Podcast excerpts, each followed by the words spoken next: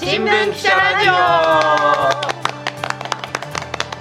い始まりました新聞記者ラジオ東京新聞記者が同僚記者に直撃し今話題のニュースの裏側社会で問題になっていることを知ろうっていう番組ですえっと、私は本日のパーソナリティ東京新聞社会部の中村真明ですそして、えー、社会部の奥野彩です。社会部の三輪よしとです。はい、よろしくお願いしますよろしくお願いします。えっと、早速今日のテーマをいきましょう。今日はアウティングですえっと聞きたいことが皆さんありますでしょうか？えっとアウティングって結局何が問題っていうかそもそも何ですか？それというところから奥野彩記者に聞きたいと思っております。よろしくお願いします。お願いします。はいよろしくお願いします。今回はこのアウティング問題っていうのをまあちょっと語ろうかなと思っていますが、まずお二人はアウティングって何かわかります？えっと性的マイノリティの人が、は自分のまあそういう性的な思考を告白するというか、みんなに伝えるとかそういう感じ。まあそれはカミングアウトだと思うんですよ。自分のその性のあり方。そのカミングアウトをされた側がその本人のその何？セクシャリティうん。性のあり方を、その本人に同意なく第三者に暴露しちゃうことうーん。をアウティングって言うんですよ。うん。なるほど。例えば美和君がう、あ僕実はゲイです」とか例えばねうん。言ったとしてそれを美和君に確認せず「美和君ってさゲイなんだって」みたいなのを良くも悪くも言うこと。うん。なるほど。あこそう。よくもっていうのもあるんですね。そうだ例えば彼が働きやすいよううに、んみんな知っといた方がいいかなと思ってうん。良かれと思っていや彼はねゲイだからね結婚の話はねしない方がいいよあんまりっていうのもこれでもアウティング。本人にまずどこまで行っていいのとか聞いてる前に勝手に判断しちゃって言うこと。うん。これはアウティングっていういう言葉で、まあ、割と最近 LGBT の関係でよく聞くうん。言葉ですね。うん。増えてるんですかそういう。まあ、あのどっちかっていうとアウティングって多分もともとあった問題なんですよ。うん。でその LGBT 当事者の中でももちろん起こりうるしうん。当事者じゃない人たちの間でも起こってたんだけどそれが最近になってこう可視化、まあ、出てきた見えてきたっていう感じかなと思います。はい。まあなんで最近出てきたかっていうところなんですけど、まあ、結構なんかやっぱ最近 LGBT って言葉皆さんよく聞くと思うんですけど、うん。ゲイとかレズビアンゲイ LG で B がバイセクシュアル T がトランスジェンダー、まあ、それを略して、まあ、頭文字取って LGBT、まあ、もっと総称して、まあ、性的マイノリティの人たちの総称なんですけど、まあ、そういう LGBT の言葉がこう広がってきて結構その当事者の人たちってうん。やっぱ差別とか偏見っていうのに非常にこうやっぱ苦しんでたり嫌な思いをしてたりするわけなんですけど、まあ、その、まあ、最たるもんというかその一つがまあアウティングもそういう差別とか偏見があるからこそ問題になってるうん。っていうことなんですね。うん。例えばですけどよくありがちなのは職場とかで飲み会とかのネタでそういう笑いのネタからかいのネタとしてあの広まっててでそういうのを見聞きした当事者としてはやっぱり嫌だなって思うし言えないみたいなところが一つあると思うんですよ。うんうん。ででもやっぱり自分らしくありたいとかやっぱりあのなんだろう関係性その人との信頼関係の中でうん。例えば言ったのにそれを、えー自分が知らないところで広められる。うん。ですごいショックを受けて例えば仕事の職場から居づらくなったりとか、うん。まあ、最悪、まあ、命を落とすみたいなことも実際あある。うん。昔もあったし今もそれがあのなくならないからようやく今問題になってきてるっていうのがあると思います。そうですね確かにこの人だからって打ち明けたのにその人が勝手に他の人に言いふらしちゃうっていうのはすごいショックですよね。ね、で最近も6月の頭にやっぱその職場の上司に、えー同性愛者だってことを暴露されてアウティングされて、で精神疾患になったっていう、まあ、20代の男性が、その東京都豊島区に、まあ、豊島区っていうのはアウティング禁止を定めているその条例があるんですけど、そこに人権侵害の救済っていうのを申し立ててであの、まあ、取材したんですね。でその人もやっぱりその上司にはなんとかまあ話した、うん。うん。そしたら上司がまあ一人ぐらいいいだろうみたいな感じで、まあ、その彼に断りなく同僚の女性に伝えた。とこれは飲み会の席で言っちゃったよみたいなことをまた言ったんですね。その上司がその同性愛者の彼に。うん。でそこでまあ知ったわけですよ。その彼は。アウティングされたそうことアウティングされたことえ、まあ、結局今休職中。で労災の申請もしようというところだったんですけどそういうケースがありましたね。やっぱりそういったアウティングを禁止する自治体も結構あるんですか？えっと一番日本で初めて、まあ、その条例アウティング禁止っていう条例を作ったのは、うん。国立市でへー。2018年かなの4月なんですけへどこれなぜかっていうと、一橋大学はい。で、まあ、これこれ国立市にあるんですけど、え2015年の夏に、まあ、やっぱりその法科大学院に通ってた大学院生えが、うん同級生との間で、まあ、ゲイだっていうことをうん。それこそアウティンうん。グ暴露されちゃってでそれを区にうん、えーまあ、転落死うん。校舎から転落死した事件うん。一橋大アウティング事件って言われるんですけどがあってうん。でそのことを受けて、まあ、国立市が2018年の4月に、うん。えー、とアウティング禁止っていうのを入れた条例を作っています。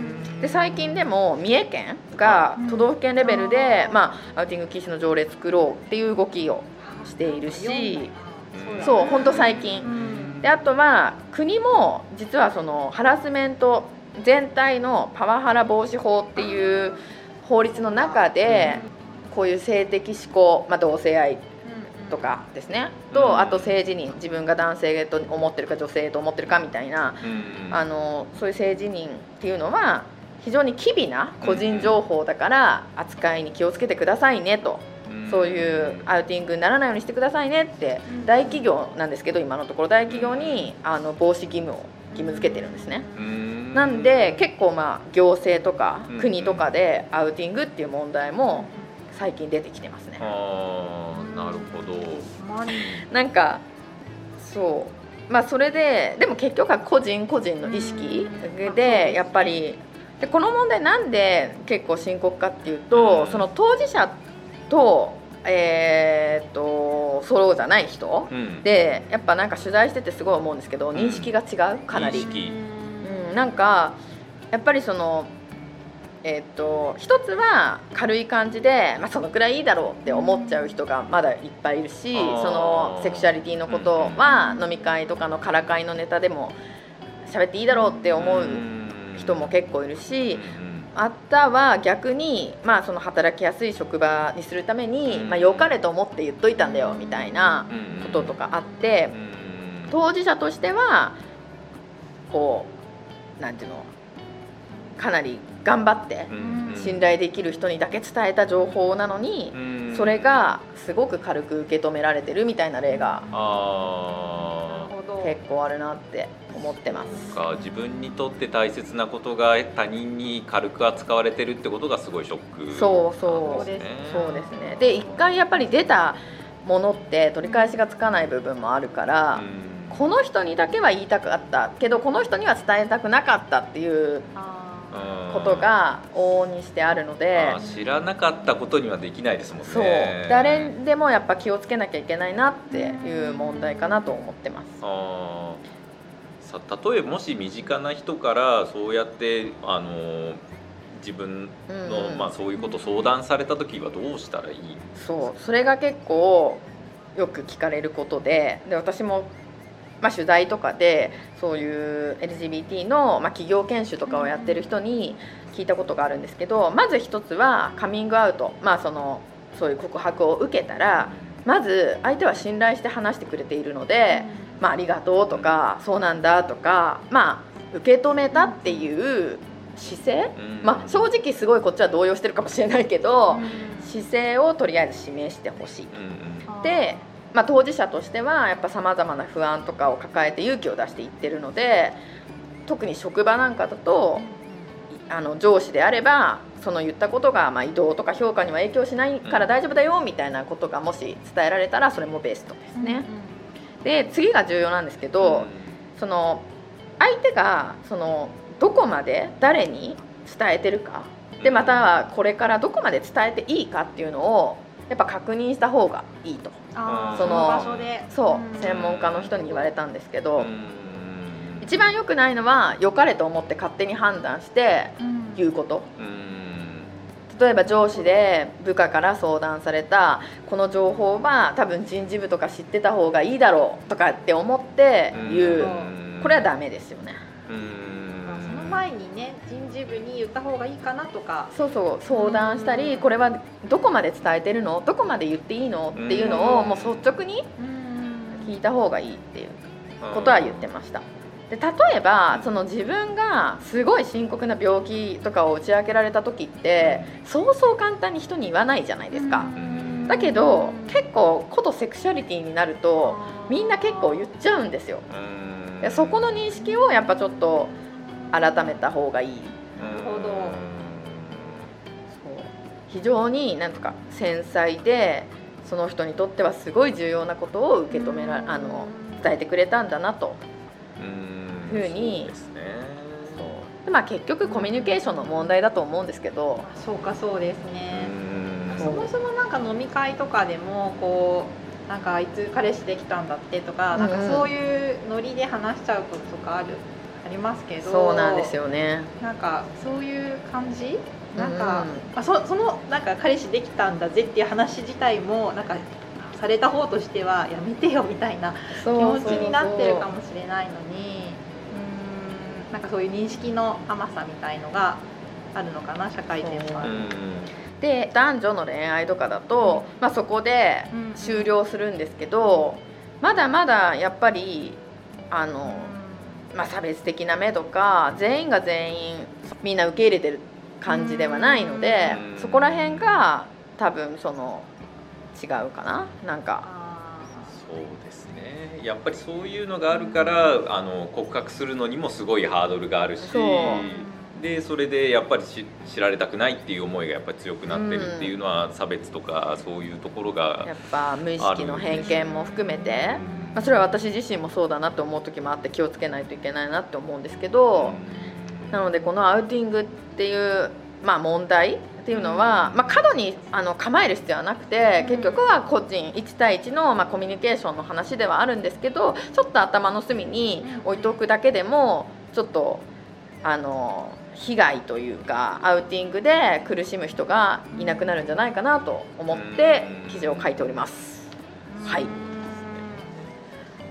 もう時間です。すいません。はい、はい、続きはあの次回以降にまたご紹介したいと思います。ということで、えっとエンディングですがどうでしたか？ご感想とか。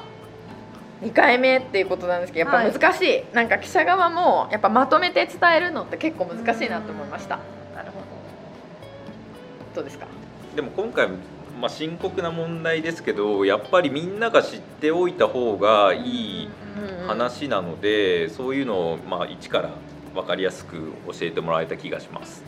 ど。うん、なんか実際エピソード聞くとやっぱりわかる感じが違うかなって。本当？うん だと嬉しいです。納得しながら聞きました。本当に今日はありがとうございました。ありがとうございましたはいありがとうございました記者ラジオでした。ではまた次回バイバーイ。バイバーイイ